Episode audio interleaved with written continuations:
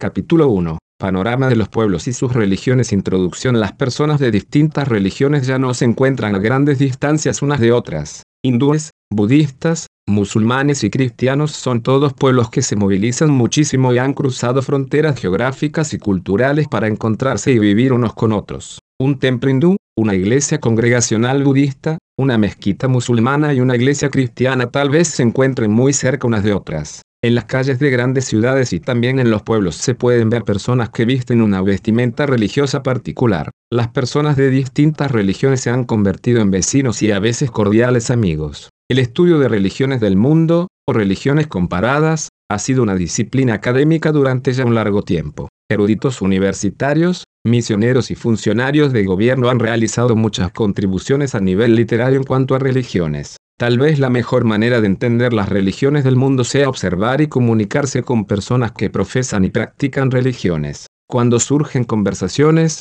aparece todo un nuevo mundo. Hay varias razones por las cuales las personas necesitan entender y comunicarse a través de las comunidades religiosas. El simple hecho del pluralismo religioso exige nuestra atención recíproca. Hay pluralismo racial, étnico, lingüístico y ahora religioso. ¿Por qué será que personas de otras religiones viven en nuestro vecindario? ¿Están allí transitoria permanentemente? ¿Son amigos o enemigos? ¿Son misioneros o no lo son? ¿Debo presentarles mi religión? La realidad del pluralismo religioso está generando nuevo interés por entender quiénes son todas estas personas y cuál es su fe. La necesidad de entender también se basa en el común denominador de que la gente es gente al margen de la religión que profese. La gente se ríe y llora, nace y muere, sueña y hace planes, cría hijos y trabaja, disfruta de la vida y se jubila. La gente habla de sus hijos y de su familia, de sus problemas y sus éxitos, de sus esperanzas para el futuro. Hay necesidad de entendimiento compasivo y aprecio de los deseos humanos básicos, frustraciones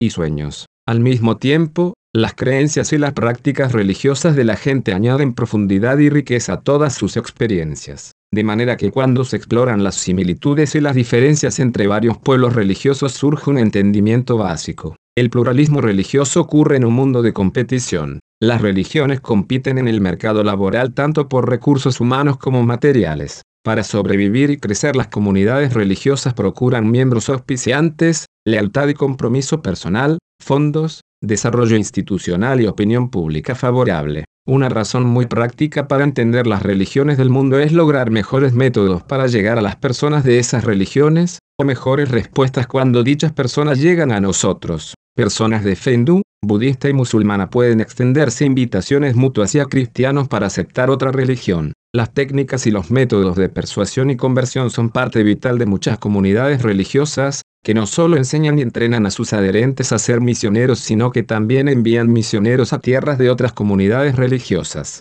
Entender otras religiones es permitir la comunicación de nuestra fe más eficientemente tanto en encuentros misioneros como al defender nuestra fe. Las religiones cada vez más están teniendo parte activa en la política interna de una nación y entre las naciones. La historia demuestra que las religiones de importancia en el mundo han pugnado por varias clases de poder y de prestigio. La religión, la política y la economía a veces se han aliado en ciertos momentos de la historia. Por ejemplo, las guerras religiosas han tenido lugar entre cristianos, entre musulmanes, o entre cristianos y musulmanes. Las comunidades religiosas se adhieren celosamente a la historia sagrada, los lugares sagrados, las personas sagradas y las tierras sagradas. Por lo tanto, a menudo conflictos y crisis resultan algo normal para las personas que profesan religiones. Es así que para resolver conflictos y establecer paz y armonía se necesita comprensión y aceptación. Una señal de los tiempos es el avivamiento y la revitalización de la sed de religión que tiene la gente, sed por Dios, por dioses y diosas, por encontrarle sentido a la vida. Las personas desean algo y alguien más allá de lo prosaico, más que el yo, más que la institución, y más que lo que otros digan sobre una vida mejor. La gente desea tener una experiencia espiritual. La gente tiende a una reorientación de sus antenas espirituales. Vivimos en una época en que los cohetes espaciales se lanzan a la exploración del cosmos. En el 1600 después de Cristo Giordano Bruno fue quemado vivo por decir creo que el universo es infinito, y que es el efecto de divino e infinito poder y bondad, de los cuales cualquier mundo infinito no hubiera sido digno. Por lo tanto, he declarado que además de nuestra Tierra existen mundos infinitos. Con Pitágoras declaro que la Tierra es una estrella como todas las otras estrellas finitas, y que todo este sinnúmero de mundos son un todo en un espacio infinito, que es el verdadero universo. Hoy día naves espaciales alzan hacia otros planetas, y hay ritos religiosos de celebración que reciben nombres de deidades mitológicas. A los brunos ya no se los queman hongueras, y hay un profundo entusiasmo en la búsqueda de lo misterioso, lo infinito y lo divino. Hemos llegado a una nueva etapa en la cultura humana. Somos una sociedad planetaria que contiene más información de lo que la mente puede retener, pero suficiente espacio para que el espíritu se eleve. Algunos de los astronautas en esas naves espaciales han logrado una nueva o renovada orientación cósmica. Uno de ellos se convirtió en discípulo de la meditación trascendental de Maraja. Otro astronauta investigó la sanidad parapsicológica y la percepción extrasensorial. Uno de los astronautas, un bautista, utilizó su experiencia para entrar a la corte de reyes del Medio Oriente a fin de proclamar al Cristo cósmico. Hoy es el día de salvación, de liberación, de escape de sentirse realizado. Las calles y los lugares de trabajo, tanto como la radio y la televisión y los templos son las cajas de resonancia de una cantidad de voces religiosas, declaraciones de fe y estilos de vida. Los eruditos continúan investigaciones y escriben sobre religiones. Los gobiernos entrenan especialistas para que comprendan a la gente religiosa y sus sistemas económicos y políticos a fin de que presten servicio en embajadas y consulados. Organizaciones eclesiásticas envían misioneros a pueblos de otras creencias.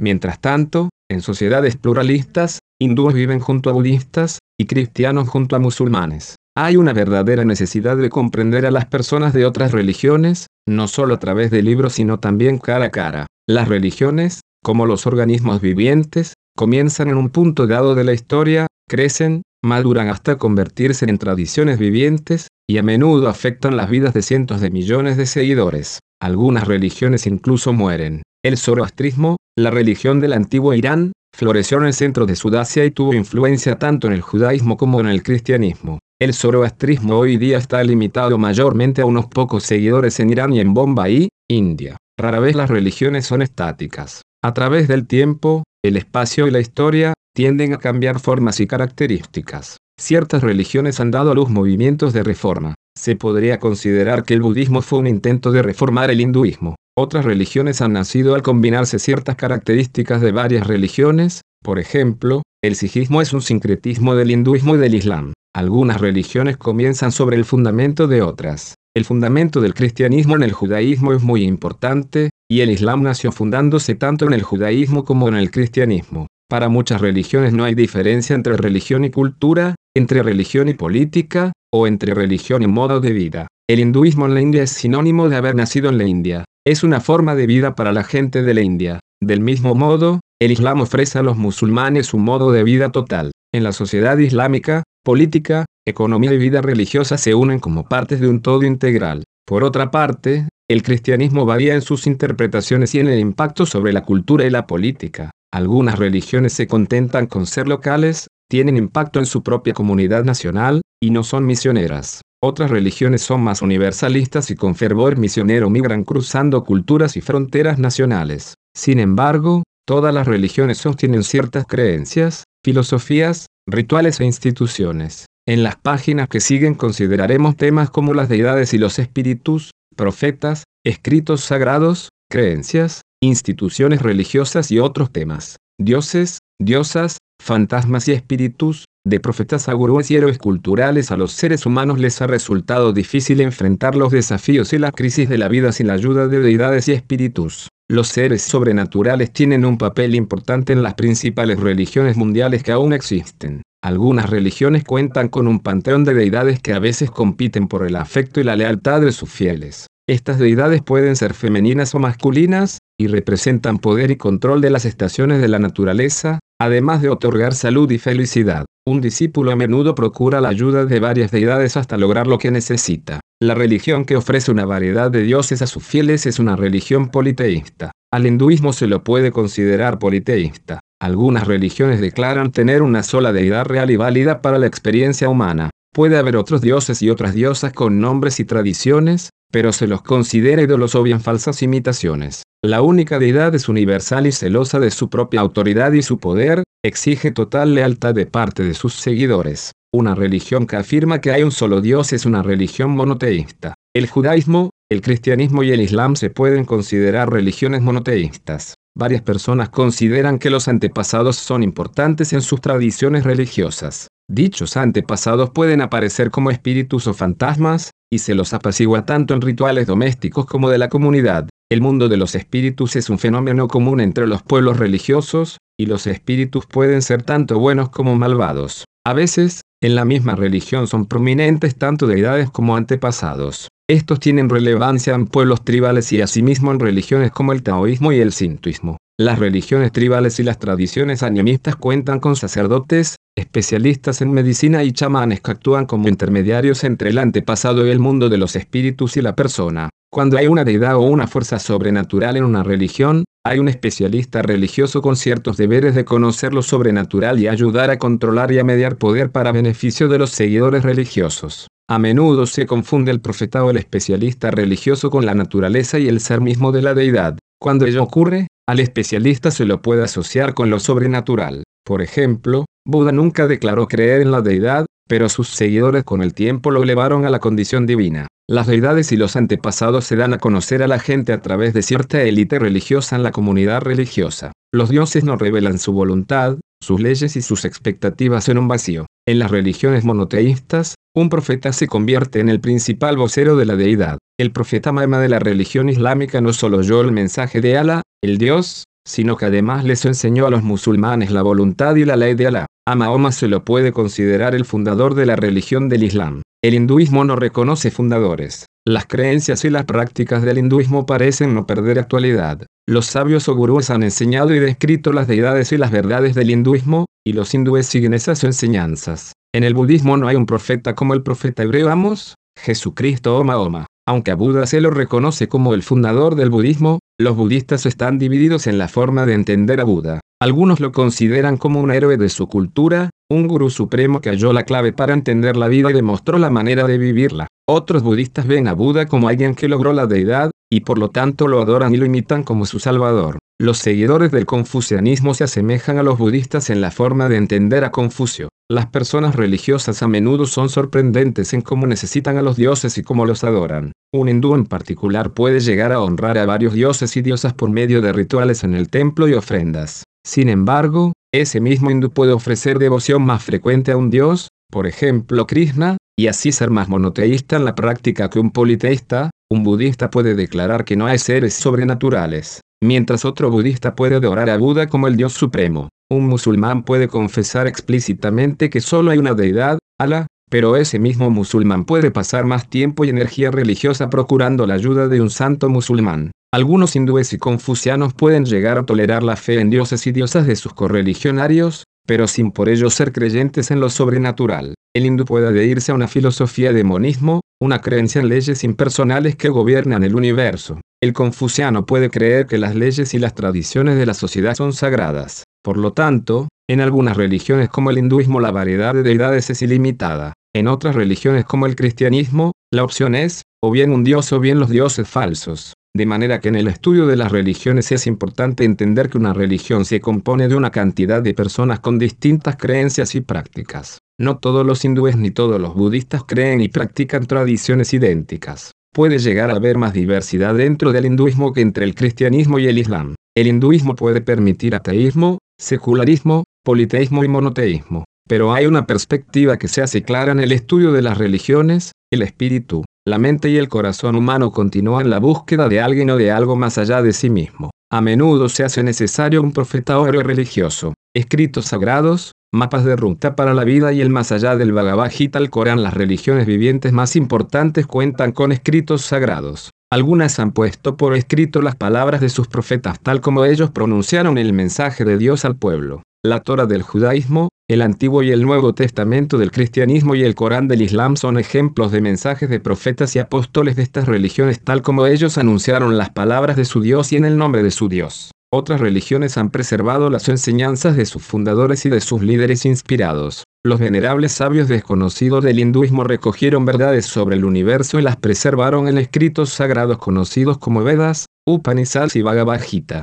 Buda, el fundador del budismo, dejó enseñanzas explícitas a sus discípulos, que luego las pusieron por escrito. El Tripitaka contiene los fundamentos de las enseñanzas de Buda. Fases posteriores del budismo incluyen el Sutra del Corazón y el Lotus Sutra como lectura devocional. En la China, Confucio inició el confucianismo. Los escritos sagrados asociados con Confucio y sus seguidores son los cinco clásicos y los cuatro libros. Los analectos, uno de los cuatro libros, es la colección de dichos que se atribuyen a Confucio. El taoísmo, la otra religión china importante, se inició con Lao Tzu, contemporáneo de Confucio. Su escrito de más relevancia, el Tao Te Ching, se le atribuye a Lao Tzu. Las religiones pueden diferir en la manera en que consideran sus tradiciones escritas. La cuestión de la fuente de la tradición escrita es importante para un musulmán o un budista devoto. Si se trata de un musulmán, el autor del Corán es Alá, y el idioma del Corán y de Alá es el árabe, de manera que el musulmán piadoso cuestiona hasta una traducción del árabe de Alá y del Corán a otro idioma.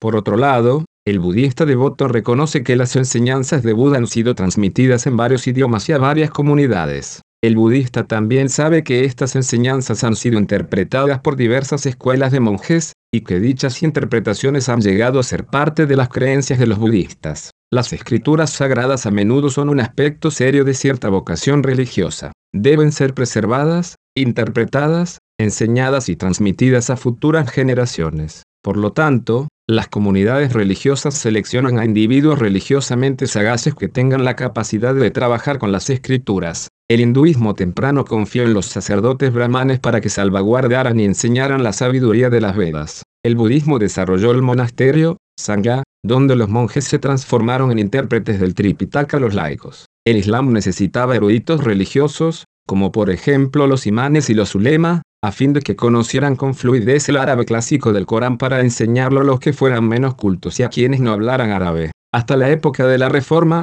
el cristianismo se apoyó en una élite académica sacerdotal para predicar y enseñar las escrituras cristianas en latín a los que contaran con menos cultura y a quienes no hablaran latín. La interpretación de las escrituras ha sido un desafío y a menudo un problema para las comunidades religiosas. Sacerdotes y eruditos han estado en desacuerdo en cuanto a traducciones y significados de sus tradiciones sagradas. Estos conflictos muchas veces han dado como resultado divisiones en la comunidad religiosa en vista de las distintas perspectivas e interpretaciones, y las discrepancias han dado lugar a varias escuelas, seminarios, monasterios y sectas religiosas. El budismo es un ejemplo clásico de escuelas de pensamiento en desacuerdo por el significado de las enseñanzas de Buda. Los budistas Hinayana interpretan las enseñanzas del Tripitaka declarando que Buda era un gran maestro y un gran ejemplo. Los budistas Mahayana interpretan el Sutra del Corazón y el Lotus Sutra considerando que Buda es un gran ser con condición sobrenatural. El cristianismo es otro ejemplo. Los grandes debates teológicos sobre la naturaleza y el significado de la escritura y la naturaleza de Dios han dado como resultado las divisiones del catolicismo romano,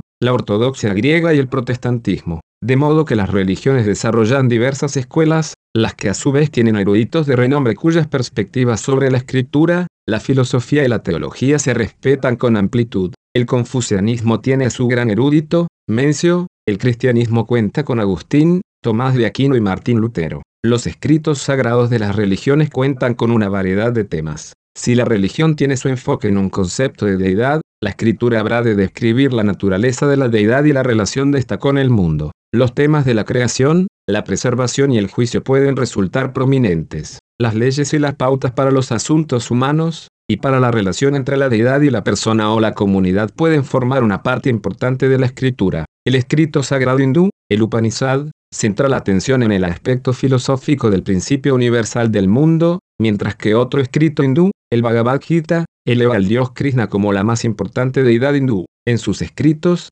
Confucio desestima a los dioses y escribe acerca de las supremas relaciones éticas en la sociedad. La escritura musulmana, el Corán, proporciona un plan completo para el individuo, la comunidad, y la vida nacional bajo el gobierno de Alá. En las distintas relaciones escriturales dentro de una religión y entre las diferentes religiones, se destaca la piedad de quienes leen las escrituras y los que dirigen la adoración. El hindú analfabeto acude al sacerdote brahman a fin de obtener un rayo de esperanza de la declamación profesional de un versículo del Veda. Un budista mayana trata de obtener ayuda divina más allá de las palabras y los símbolos de una lectura del Lotus Sutra. Un musulmán va a la mezquita a pararse detrás del líder de oración, quien recita el Corán en el idioma de Alá. Para los millones de devotos de las religiones más importantes, las escrituras proporcionan tanto una explicación racional de la vida como además esperanza y una manera para solucionar los problemas de la vida y sobreponerse a ellos. las escrituras se convierten en una fuente autorizada para la vida religiosa. Si uno es analfabeto, se hace más importante depositar la fe en un entrenado especialista en las escrituras.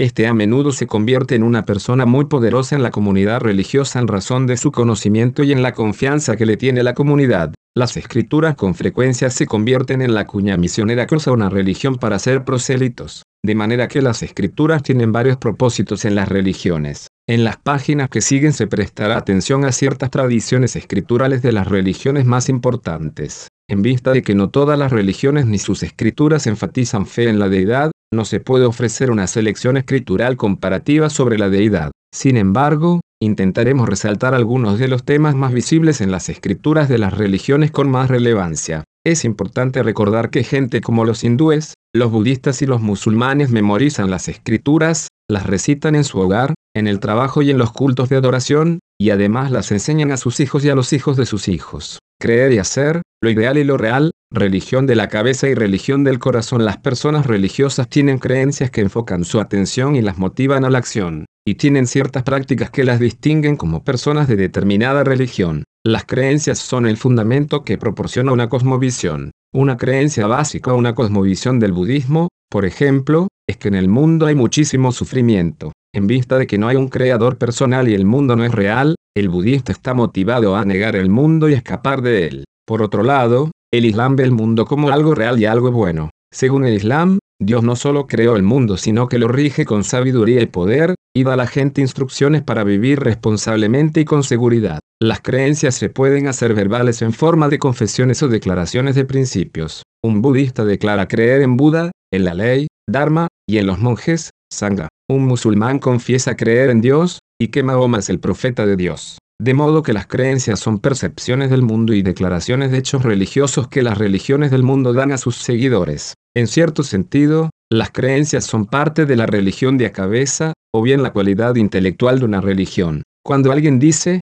creo, puede que no ponga en práctica lo que cree. Una creencia puede ser el ideal en la religión. Un budista puede hacer un voto para sostener a los monjes, pero tal vez haga muy poco para ayudarlos. Un cristiano puede confesar que Jesucristo es Señor, pero tal vez descuide el señorío de Cristo en su vida. El voto del budista y la confesión del cristiano son los ideales de sus respectivas religiones, y verdaderas expresiones de sus creencias. Sin embargo, las religiones intentan que sus ideales y sus creencias se implementen en acciones o práctica. La práctica religiosa pone en movimiento las creencias de una religión. Por cierto que las creencias pueden ser una forma de práctica religiosa. Cuando el budista hace su voto o el musulmán confiesa a Dios y al profeta diariamente en oraciones o en contextos devocionales, estos votos y estas confesiones son tanto creer como hacer. El contexto para el hacer puede ser el culto, y las palabras que se dicen están llenas de emoción y devoción, de manera que la práctica es religión del corazón. En la acción están tanto los sentimientos como el compromiso. La práctica religiosa puede ocurrir tanto individualmente como en comunidad. Los edificios, por ejemplo templos, las formas artísticas, por ejemplo imágenes, o bien la forma de sentarse y el uso de las escrituras ayudan en la práctica de la religión. La adoración, la oración, las peregrinaciones, las festividades, las distintas celebraciones y una cantidad de otras formas permiten que el individuo o la comunidad religiosa practiquen la religión y ayudan a unir el creer y el hacer, lo ideal y lo real, la religión de la cabeza y la del corazón. A menudo hay una gran brecha entre lo ideal y lo real. Algunas religiones dicen que la creencia y la práctica ideal solo la pueden lograr unos pocos. El hinduismo reserva sus recompensas religiosas solo para los santos hindúes que abandonan familia y amigos y van a los bosques en busca de liberación, moksha. El budismo enseñó que los monjes eran la élite religiosa que contaba con la oportunidad más próxima de alcanzar el nirvana. Las implicaciones en el hinduismo y el budismo son que para las multitudes el camino a la liberación es difícil y prolongado.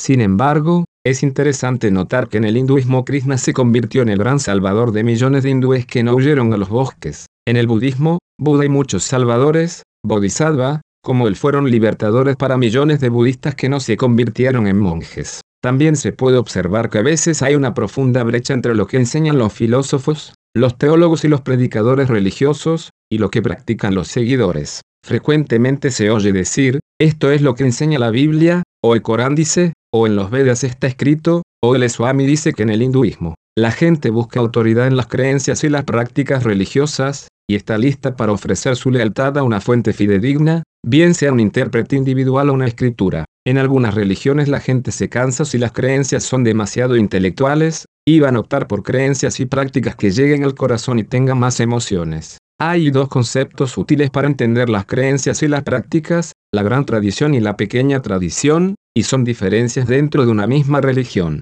La gran tradición por lo general se asocia con los escritos sagrados más antiguos y los maestros de más renombre. Tiene las escuelas teológicas de más data y su posición es la ortodoxia. La gran tradición a menudo tiene su edificio religioso y sus sistemas legales y educacionales en una ciudad antigua y venerada. Por otra parte, la pequeña tradición dio comienzo dentro de la gran tradición, pero desarrolló un conjunto distinto de interpretaciones e intérpretes de la escritura. Tiene sus centros de actividad lejos de la gran tradición, y o bien sostiene la ortodoxia o bien admite una visión renovada. Algunos tal vez digan que la gran tradición es el método ortodoxo, académico e intelectual de la religión. A la pequeña tradición se la considera el método flexible, popular y sentido de la religión. Los adjetivos gran y pequeña no tienen valor numérico en cuanto a la cantidad de seguidores de la tradición ni en cuanto a su mayor o menor importancia. Los ejemplos que siguen muestran la naturaleza de estas tradiciones en cuanto a creencias y práctica. Los budistas y Nayana consideran que Buda es un gran maestro y un ejemplo.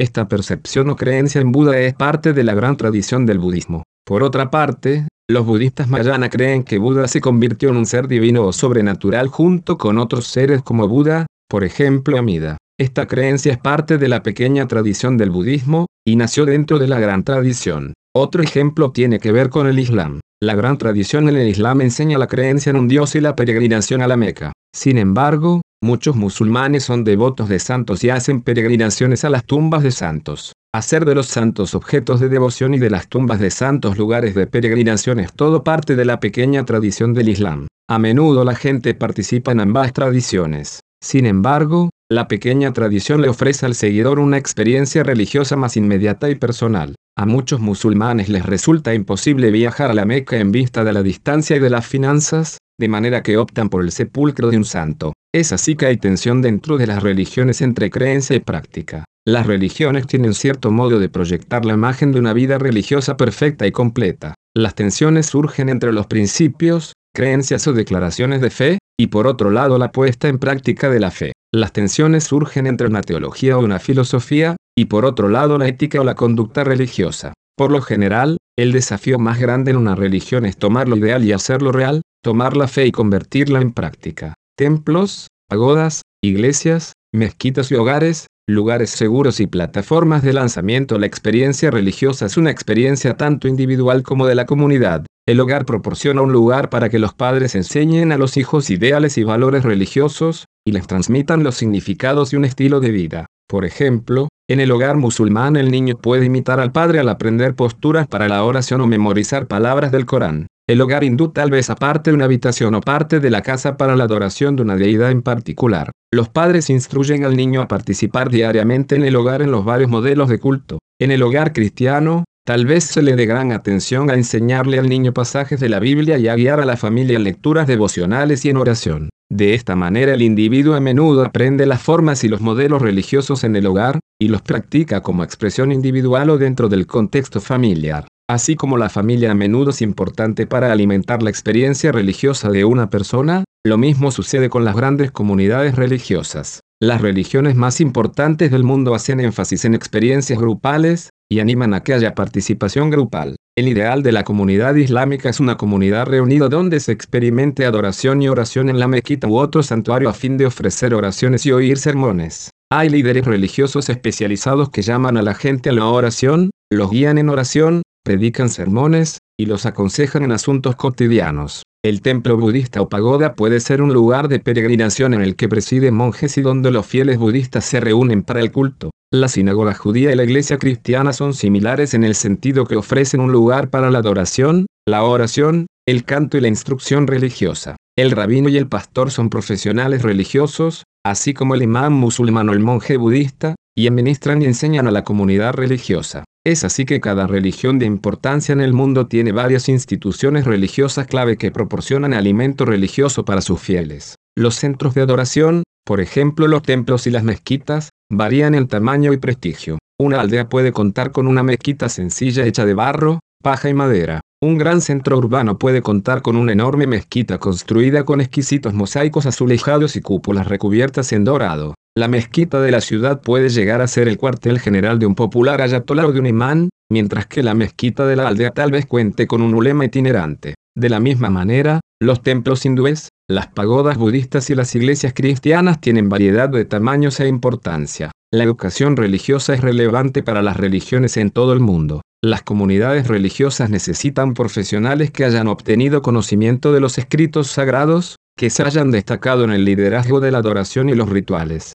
y que puedan proporcionar consejos religiosos tanto en cuestiones legales como domésticas. Por lo tanto, las escuelas religiosas son prominentes en la mayoría de las grandes religiones. Frecuentemente junto a un templo budista hay una escuela o un monasterio religioso. Una escuela teológica puede ser parte del complejo edilicio de una mezquita en un contexto islámico. Conocidos monjes budistas, bhikkhu, y eruditos religiosos musulmanes, ulema, enseñan material religioso a individuos de todas las edades. Estas personas luego reciben certificación de sus maestros para ser monjes y ulema en otros templos y mezquitas. A menudo estos notables maestros reciben gran autoridad tanto en la esfera religiosa como en la política por parte de la multitud de estudiantes en templos y mezquitas en toda la región. Un ejemplo es el de un ayatolá en Irán cuyos miles de estudiantes y otros muyas musulmanes, bajo su autoridad liberaron a cientos de miles de fieles de musulmanes. La iglesia cristiana es conocida por su énfasis en la educación religiosa. Iglesias,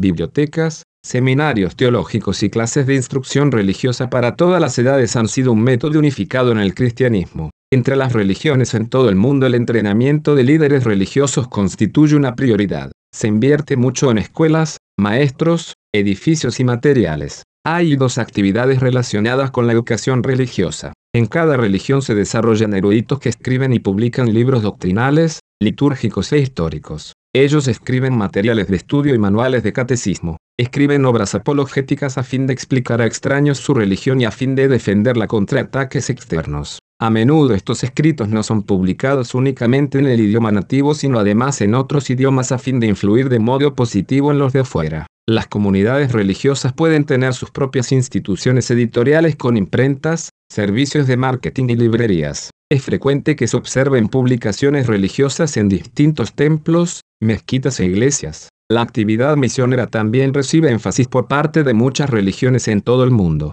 Tanto profesionales religiosos como también laicos pueden ser misioneros de su respectiva comunidad religiosa. Dichos misioneros reciben entrenamiento en técnicas de comunicación, estudios multiculturales e idiomas. A menudo se sostienen con fondos de sus propias comunidades religiosas. Reciben material impreso apropiado en el idioma de la cultura a la que apuntan. El budismo es un ejemplo de religión misionera que rápidamente se trasladó desde su India nativa a China, Corea y Japón, y más tarde llegó a las Américas. Los monjes budistas, armados con la página impresa en el idioma vernáculo, llevaron el mensaje budista a pueblos distantes. Con celo misioneros establecieron templos, pagodas y sociedades budistas. De la misma manera, el ímpetu misionero del Islam lo ha llevado a una gran mayoría de lugares en el mundo. Mezquitas y centros islámicos y literatura islámica traducida a la arquitectura y al idioma de la población se hayan desperdigado junto con mil millones de personas en miles de culturas. El cristianismo sea quizás el mejor ejemplo de una religión misionera que ha cruzado las fronteras de las principales áreas poblacionales con iglesias, escuelas,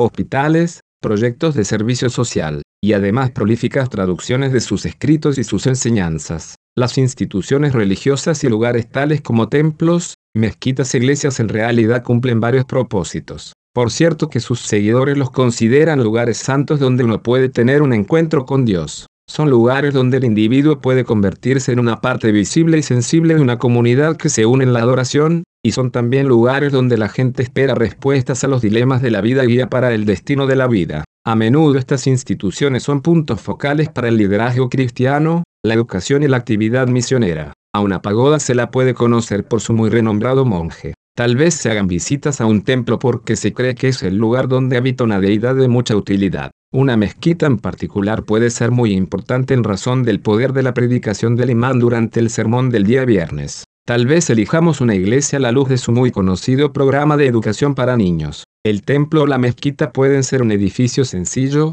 o pueden ser un complejo edilicio que incluya el lugar de adoración, una biblioteca, una escuela, y oficinas administrativas. Al margen del tamaño o de la importancia que tenga, la institución religiosa es un lugar donde acude el individuo para tener una experiencia de seguridad y piedad. Por lo general es un lugar que une al individuo con la comunidad, al hogar con la institución religiosa, a la piedad con la práctica. Temas para sobrevivir y crecer, de la política a la modernización, de la guerra a la paz. Ahora volcamos nuestra atención a algunas de las cuestiones básicas que resultan un desafío para las religiones. Las que hemos observado hasta ahora han demostrado profundas raíces en la conciencia histórica, han producido y hecho madurar liderazgo carismático con profunda influencia en los ideales y la conducta de los pueblos, y han desarrollado sólidas instituciones dedicadas a la adoración y al aprendizaje, con profunda influencia en la vida individual y de comunidad. Sin embargo, los desafíos se presentan dentro de las religiones y entre las religiones. El secularismo es un serio desafío para todas las religiones, ya que corroe la fe y la práctica de las religiones, con el énfasis de que los ideales y las prácticas religiosas no necesitan afectar la moral y las instituciones de un pueblo. El confucianismo y el taoísmo sintieron este impacto con la influencia comunista en China. Los pueblos musulmanes sintieron la influencia del secularismo cuando sus líderes nacionales se negaron a incorporar en la Constitución Nacional el Islam, la religión del Estado. Turquía bajo el liderazgo de Kemal Atatürk luego de la Primera Guerra Mundial es un claro ejemplo de cómo se desmantelaron los valores y las instituciones islámicas a través de un compromiso con el secularismo. Otra cuestión que enfrentan las religiones es la relación entre política y religión. El cristianismo ha luchado con esto desde los mismos comienzos. Dada a César lo que le corresponde, y a Dios lo que le corresponde ha sido la declaración que ha causado tensiones. El Santo Imperio Romano, la Santa Mancomunidad de Nueva Inglaterra en los primeros tiempos de los Estados Unidos, y también la constante cuestión de la separación de Iglesia y Estado son ejemplos de lo que ha confrontado el cristianismo.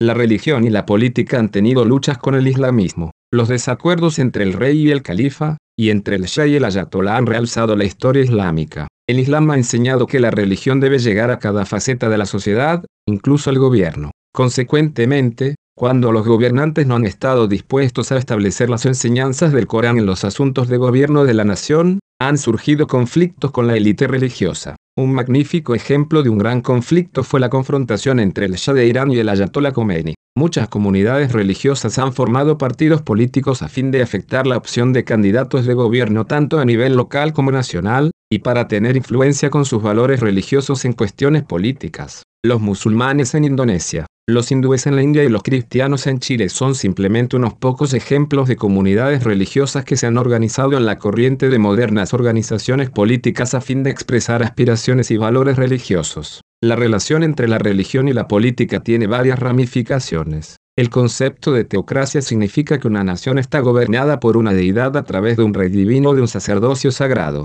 En la historia hindú y en la budista hubo épocas cuando un rey recibía la bendición de los líderes religiosos para gobernar en el nombre del sistema de valores hindú o budista. Los faraones egipcios son famosos ejemplos de gobernantes teocráticos. El Islam básicamente sostiene un gobierno teocrático donde la totalidad de la vida está integrada a través del gobierno divino de Allah junto a la función política y religiosa. La cuestión de religión y política también hace surgir desafíos de pluralismo religioso y libertad religiosa. En algunas naciones el Estado sostiene determinada religión. En dichas naciones por lo general hay minorías religiosas. ¿Cuál es la relación de la religión dominante con las minorías religiosas? ¿De qué derechos y privilegios gozan la religión dominante y la minoritaria? Muchas naciones se ven confrontadas con la cuestión de pluralismo religioso y libertad. Indonesia, con pluralidad de musulmanes, cuenta con un ministerio gubernamental de religión que supervisa los asuntos de todos los grupos religiosos. Indonesia no tiene una constitución basada en el Islam, y ha sido escenario de intensos partidos políticos musulmanes. Los hindúes y los maometanos conversaron y pelearon hasta que las naciones de Pakistán y Bangladesh se convirtieron en territorios principalmente de musulmanes,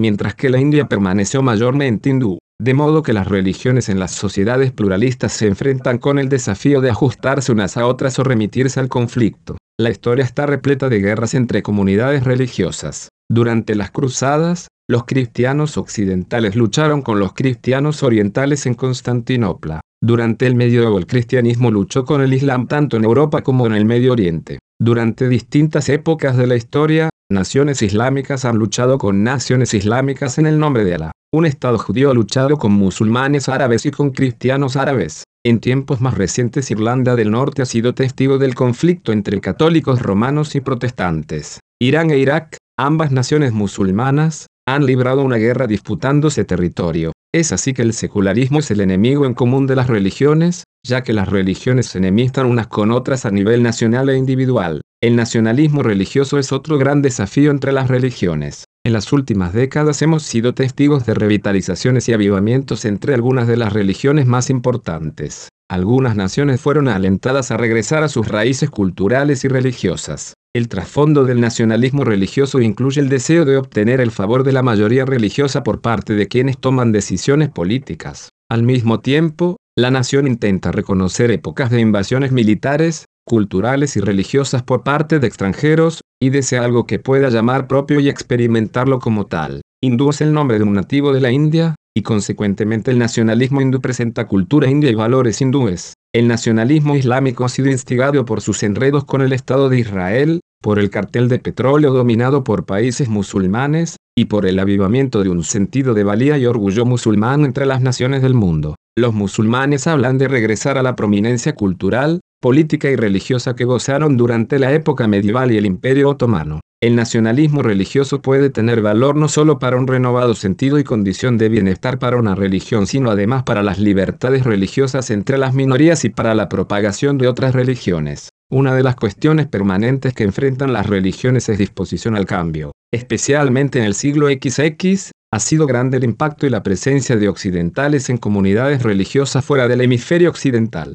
Las guerras mundiales, la revolución industrial, la exploración tecnológica y la facilidad de transporte y comunicaciones ha conseguido que las ideas, los valores y las instituciones occidentales se tornen accesibles al extremo. Por otra parte, las naciones han enviado cientos de millares de jóvenes a universidades occidentales. Estos jóvenes han regresado a sus países y han puesto en práctica aptitudes y técnicas no conocidas en su patria. Las modernas técnicas de medicina han sido un desafío para el papel religioso del chamán. Los principios empresariales y los modernos calendarios de actividades han sido un desafío para el tradicional calendario religioso de los musulmanes en cuanto a tiempo de oración y días de ayuno. Una de las características de la modernización es pensar en cosas nuevas y estar abierto a la posibilidad de nuevas ideas. El mismo proceso de modernización puede convertirse en un reto a las comunidades religiosas tradicionales. Donde hubo revitalización entre religiones, a menudo hubo un renovado sentido de identidad y un nuevo intento de impactar al mundo a través de la religión.